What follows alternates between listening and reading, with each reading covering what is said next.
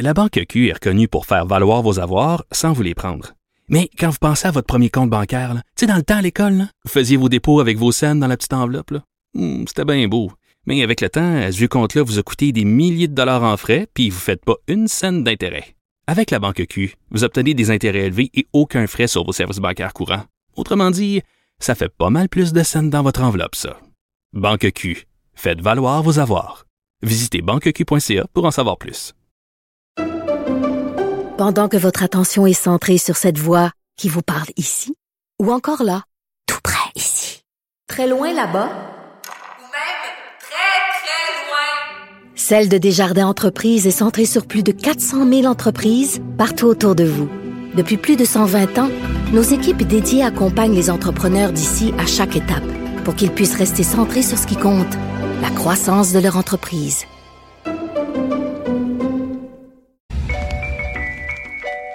Je te rappellerai que 1,3 milliard, 44 milliards de dollars. c'est beaucoup, beaucoup d'argent. À partir de cet événement-là, il y a eu un point de bascule. Un directeur de la section argent, pas comme les autres. Yves Daou. Alors, il y a plusieurs entreprises qui contestent la loi 96. Euh, on le sait pourquoi, c'est pas très surprenant. Vous allez sur leur site web et c'est des sites web en anglais seulement et ça m'arrive régulièrement. Ou alors, Yves Daou, Yves, euh, quand tu tombes sur leur site internet, par défaut, tu tombes sur leur site anglais et là, il faut que tu cherches l'onglet français, puis il n'est pas évident à trouver. Richard, c'est vraiment incroyable. Tu sais que toute la question de la langue française puis de la langue des affaires, c'est un enjeu qui est extrêmement important, autant pour les employeurs que les employés puis les consommateurs. Et là, imagine-toi qu'il y a le Conseil euh, canadien des innovateurs qui ont envoyé une lettre à euh, François Legault. Euh, il était 150, euh, une lettre il y a quelques jours dans lequel ils dénoncent et ils veulent l'abolition de la loi 96 qui vise à renforcer la charte de la langue française dans le monde du travail. Et ce qui est incroyable, euh, Richard, c'est que d'abord, un, dans leur communiqué de presse, imagine-toi, ils citent en français, ils disent le mot CEO. Alors qu'on sait très bien que c'est PDG pour président directeur oui. général. Et là, plusieurs des entreprises qui sont dans la liste, écoute bien, je vais te donner les noms des, euh, des entreprises qui signent. Et tiens-toi bien. Euh, la compagnie Cloud Ops, la compagnie Alaya Care, la compagnie Tractic, la compagnie GoAsh, la compagnie Crudel, la compagnie Corbett Technology, la, la Conego. Écoute, tous des noms en anglais pour leur entreprise. Et là, le journaliste Olivier Bourque a fait un exercice incroyable, c'est qu'il a commencé à regarder les sites web des entreprises qui justement dénoncent. Et là, on s'est aperçu qu'il y en a idée. plusieurs, il y en a au moins 17 dont les sites sont uniquement en anglais. Et donc, tu sais que ça contrevient à la charte de la la langue française. Actuellement, la charte prévoit que les sites Internet des entreprises exerçant leurs activités commerciales au Québec doivent être en français. Et là, on a appelé euh, le Conseil euh, canadien Mais- pour leur faire part de ça. Écoute, ils sont tombés en bas de leur chaise. Un, d'abord, ils savaient pas que une loi? il existait l'acronyme PDG. Ben, voyons. Deuxième affaire, ils savaient pas que les gens qui avaient signé la lettre étaient en con- et contrevenaient à la Charte des langues françaises. Et ça, c'est vraiment ce qu'on appelle l'arroseur arrosé ou des larmes de crocodile. Mais il en demeure pas moins que le monde des affaires en a sur trois éléments par rapport à la loi 96. Ils s'inquiètent que le gouvernement a mis une période trop courte pour les six mois pour communiquer juste en français.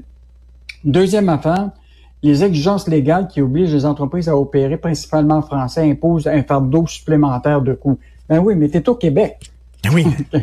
Tu sais, je veux dire, comment Ben tu vas oui. communiquer avec tes employés, avec tes consommateurs? Euh, donc, euh, ça fait qu'il y a, je pense que le- vraiment, c'est un coup d'épée dans, dans, dans l'eau pour Mais- ces gens-là aujourd'hui. Là, Mais tu parlais de ces ça. entreprises-là qui ont des raisons sociales, des noms euh, en anglais seulement. Euh, comment ça se fait que parce qu'il faut que tu fasses approuver le nom de ton entreprise. hein. Tu le sais, là, quand tu pars une entreprise, là, euh, moi je suis incorporé, j'ai dû faire approuver le nom de mon entreprise pour savoir bon, y a-tu d'autres entreprises qui ont le même nom? Est-ce que ton nom est acceptable socialement? Il est pas trop vulgaire, etc. Mais comment se fait qu'on dit pas dès le, en amont euh, Ah, le nom de ton entreprise est en anglais, t'as pas le droit. On refuse ça. faut que ce soit un nom Ben, moi, français. je, ben, moi, je pense que le- la première chose qu'on pourrait faire, sans, pour le moment, parce que ce serait peut-être trop difficile là, pour, pour certains, c'est que quand la Caisse de dépôt, puis Investissement Québec, investit des entreprises, ils mettent ça comme exigence. Ou Ben des, oui. mettons que le gouvernement du Québec fait euh, des prêts à une entreprise, ou mettons, ils vont investir dans l'entreprise. Tu dis, une des conditions, c'est que votre nom soit en français. Écoute, Cirque du Soleil, on es-tu d'accord pour dire oui. que c'est universel? Tu peux utiliser des acronymes, CGI. Bon, ça pose pas de problème. Mais là, quand tu es rendu Connect Go, euh, Crowdle, etc., mettons qu'on s'entend euh, que... Ah, c'est vrai. Mais, mais, mais on est- la bonne nouvelle sur le front du français, c'est que tu parlais cette semaine, là, vous avez sorti ça, le, le, le, boss, le patron de Couchetard, euh, qui euh, non seulement ne parle pas français, mais euh, il est trop occupé pour l'apprendre. Ça a été dénoncé hier par tous les partis politiques confondus. Là. tous les partis là, ont dénoncé ça en disant il faut absolument qu'on exige au moins pour que les entreprises qui ont un siège social au Québec que leur PDG puisse parler euh, en, en français. Et je veux dire, on- à travers le monde, tu comprends-tu? Mais Prenons un PDG, mettons, en Allemagne, OK? Qui se présente devant ses employés, puis il dit, je parle pas l'allemand, je parle juste le français. ça marchera pas. Mais, mais, mais tu sais, on sait c'est quoi le problème, c'est qu'on est au Canada. On n'est pas au Québec, Ah. c'est ça qu'ils vont dire, on est au Canada. C'est ça Ah, le ben- problème. Peut-être un jour, on va être au Québec seulement. Peut-être, mais là, c'est c'est un pays à deux têtes. Fait que ces gens-là ont tout le beau jeu à dire, ben moi, je suis venu au Canada, puis on m'a dit que le Canada, c'est en anglais. Euh, on dit qu'il va y avoir des baisses d'impôts pour tout le monde, mais ça ne sera pas pour tout le monde, Yves. Écoute, euh, ça, Michel Girard, là, il, euh, vraiment, il met le, le point sur le bobo ce matin. Là.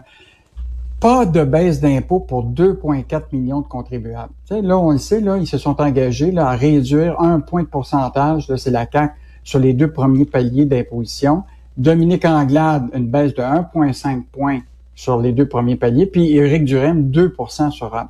Or, ce qui est fascinant dans l'analyse que Michel a faite, c'est sur ces deux paliers-là, là, il y a 35% de gens qui payent pas d'impôts au Québec.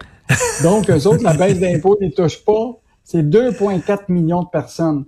Et la réalité, c'est quand tu regardes la, les baisses d'impôts, tu t'aperçois que tu fais plus, de- t'économises plus d'impôts quand tu es de plus en plus riche. Donc, à 20 000 piastres de revenus, ta baisse d'impôts, va être seulement de 10 piastres. Donc, euh, c'est à peine un peu le prix actuel d'une livre de beurre à 8 piastres.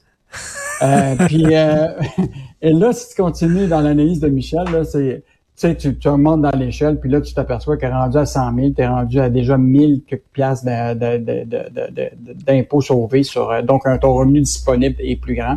Donc, lui, ce qu'il propose, Michel, c'est pas compliqué, c'est oublier les baisses d'impôts, puis vas-y avec des crédits remboursables, avec des montants maximum, qui fait qu'en sorte, les, ceux qui vont avoir moins d'argent vont en avoir un peu plus, puis ceux qui en ont, qui sont plus riches vont en avoir moins. Donc, euh, une bonne analyse de Michel Gérard ce matin, qui, Il qui, a- dans le fond, là, euh, Il laisse rien passer. Il, il laisse rien passer, Michel. Il a une sacrée loupe. hein. Vraiment, là, il prend son temps, il passe à travers tous les chiffres et tout ça. Il est toujours fort intéressant. Un autre texte sur votre euh, votre chouchou, la, la caisse de dépôt. Alors, euh, solaire, trottinette, boisson, les autres mauvais paris de la caisse. Hey, Richard, je veux juste te dire ce matin, Pierre-Yves McSween s'en est pris à nous et à tous les médias du Québec de Oh! s'attaquer à la caisse de dépôt. Mais pourquoi ils Il sont intouchables? bon. La question, c'est que tu peux pas faire ça. C'est un actif du Québec. Euh, écoute, Ben, voyons ça appartient aux Québécois. C'est, ça va être nos rendements.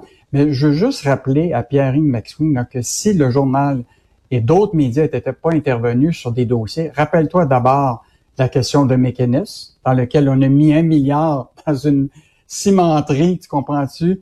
Alors qu'on, le, même à l'intérieur, on disait que c'était risqué. Ben oui. Rappelle-toi aussi de Otera, la filiale d'immobilier dans laquelle il y a eu un scandale où ce que des vice-présidents se faisaient des prêts à leur propre entreprise. Je te rappellerai toutes sortes de dossiers qu'on a fait sur euh, sur la caisse de dépôt. Écoute, un de ceux qui m'a qui, qui est quand même important, Celsius.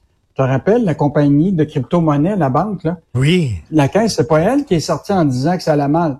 C'est Ben, nous autres qui a sorti ça. Mais attends minute, là, c'est euh, tiré sur le messager. Voyons donc, la job d'un journaliste, c'est de, de, de voir la caisse est censée faire profiter euh, les Québécois. Hein? C'est notre bas de laine, comme on le dit. Là, on va vous rapporter, vous avez l'argent là, de public, ça, ça, on va faire des bons placements, puis ça va rapporter. S'ils font des mauvais placements, Ben, c'est la job des journalistes de le dire. C'est quoi cette affaire-là? Souviens-toi, le papier commercial, on a perdu des milliards de dollars là-dedans à la Caisse de dépôt. C'est normal de le dénoncer.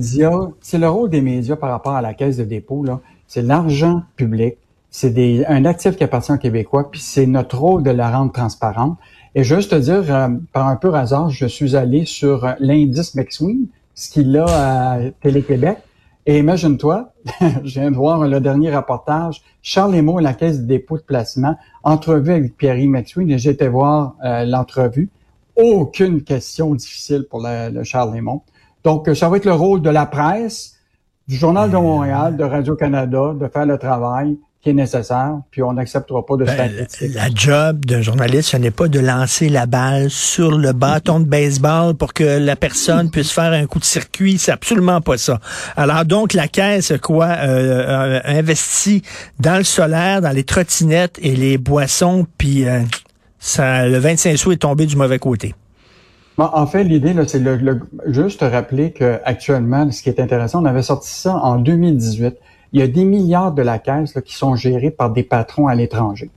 Et une des divisions, qui est une des filiales, qui de, pas une filiale, mais un des vice-présidents qui, euh, qui, qui, était, qui est en Inde, là, Anita M. George, là, qui a été nommée vice-présidente au marché en croissance, qui en fait n'est plus là, a fait des investissements dans le secteur des panneaux solaires. Et imagine-toi là, que là, actuellement, cet investissement dans Azure Power Global là, a dégringolé de 65% cette semaine. Là, on est rendu à hmm. peu près des pertes sur papier de 769 millions de dollars. Donc, euh, il faut quand même questionner ça. Ben oui. C'est quoi notre risque qu'on avait là-dedans? Et donc euh, là, euh, la, la, la, la, Caisse reconnaît quand même qu'il y, y, a un enjeu parce que là, cette semaine, ils ont découvert, selon des manipulations des données d'information par certains employés. Écoute, ça, ça me rappelle beaucoup Celsius. On, là, on a, Celsius, là, lors, quand on est sorti sur cette histoire-là, la Caisse n'avait pas dit un mot. Et là, lors des derniers résultats euh, de, qui ont dévoilé un semestriel, le PDG, Charles Lemont, s'est excusé et a fait son mea hmm. culpa. Ben, Actuellement, on va peut-être perdre 200 millions là-dedans. Mais là, c'est pas rien, là, vraiment. On a des questions à poser. Moi, j'adore l'indice d'Aou. J'aime beaucoup l'indice d'Aou.